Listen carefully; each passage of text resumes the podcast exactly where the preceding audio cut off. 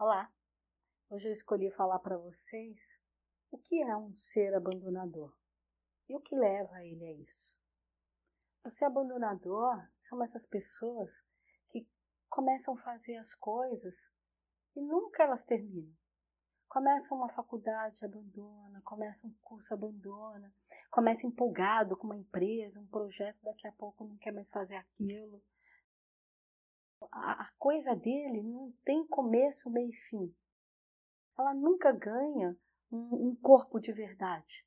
Às vezes ela tem uma alma rica, é um projeto muito bom e tudo, e a pessoa começa muito empolgada e ela desiste. E por que isso acontece? Dentro do nosso conhecimento de estudo energético e espiritual, as coisas, para elas ganharem vida, elas primeiro têm, têm que ser formuladas dentro do nosso interno. A gente tem que criar uma alma. É como se fosse uma gravidez, tem que ficar ali dentro de uma bolsa, tem que ser projetado para depois ganhar um corpo físico. E os seres abandonadores são aqueles seres que eles são impulsivos, que eles criam um projeto sem alma, eles criam um projeto com materialidade. Ah, eu, eu vou fazer uma faculdade de educação física porque a educação física está em alta, porque já aproveita e trabalha meu corpo, por isso, ou porque alguém fez educação física e dá dinheiro. Quer dizer, a vida dele, a meta dele, nasce baseado na materialidade, nasce pelo plano externo. Não tem a verdadeira essência dele, não tem a alma. Não é algo que ele foi cultuar, que ele foi fazer um laboratório interno, que ele foi buscar a essência dele. E isso está muito ligado a, uma falta de atenção com a própria vida. E essas pessoas que geralmente fazem isso são seres que eles são impulsionados a um excesso de materialidade da vida e vive por tesão. Eles têm que acreditar naquilo que eles estão fazendo. Se eles não acreditarem, e fizerem só por impulso, só por imediatismo, só por modismo, só porque viu é, na TV, ou porque alguém montou uma pizzaria e está dando certo e tudo, aquilo não vai ter começo, meio e fim. Ele vai abandonar. Na mesma quantidade de energia que ele começa impulsionado, ele termina em zerar a energia. A carga acaba.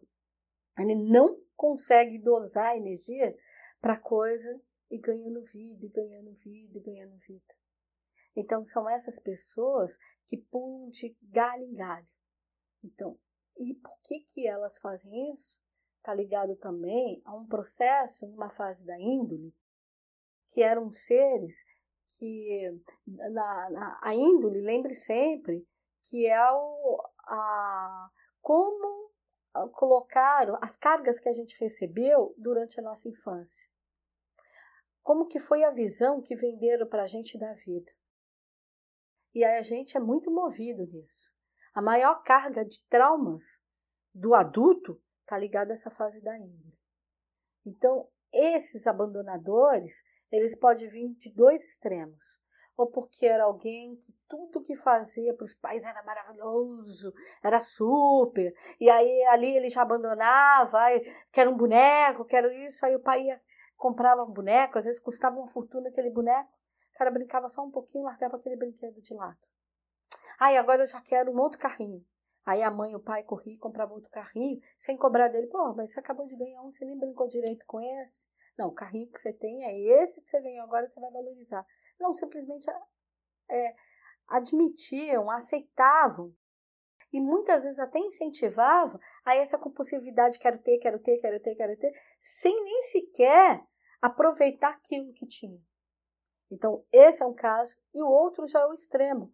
Vem de um complexo de inferioridade que tudo que essa criança fazia ainda estava bom.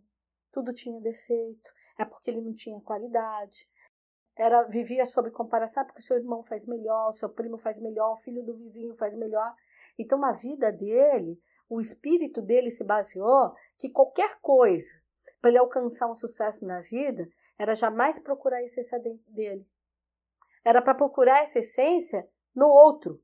O que tivesse dentro dele não tinha valor. Só o mundo externo é que tinha. Então, quer dizer, qualquer um desses dois extremos vai levar a um adulto abandonador. A um adulto que ele não valoriza nada. E a gente está falando de objetos, mas esse abandonador, ele pode ser abandonador de filhos. Ele não vai assumir a paternidade ou não vai assumir a maternidade. E não assumir pode ser realmente abandonar, não registrar, doar para alguém, como às vezes está dentro da casa e não assumir essa maternidade, essa paternidade, fica na, nas costas do outro. É omisso dentro disso. E tudo está ligado dessa carga. Então, para nós que somos pais, mães, avós, tios, é muito importante essa coisa de ter um olhar para a criança. Não deixe essa criança ser caprichosa demais, achar que o mundo é material, é só tem que ser no capricho dela do jeito que ela quer, birrenta, ah, não quero, joga fora, e os pais acham, ah, tudo bem, porque ele já está demonstrando a personalidade que tem. Não. Lembre que ser criador é ser limitador, não é ser permissivo.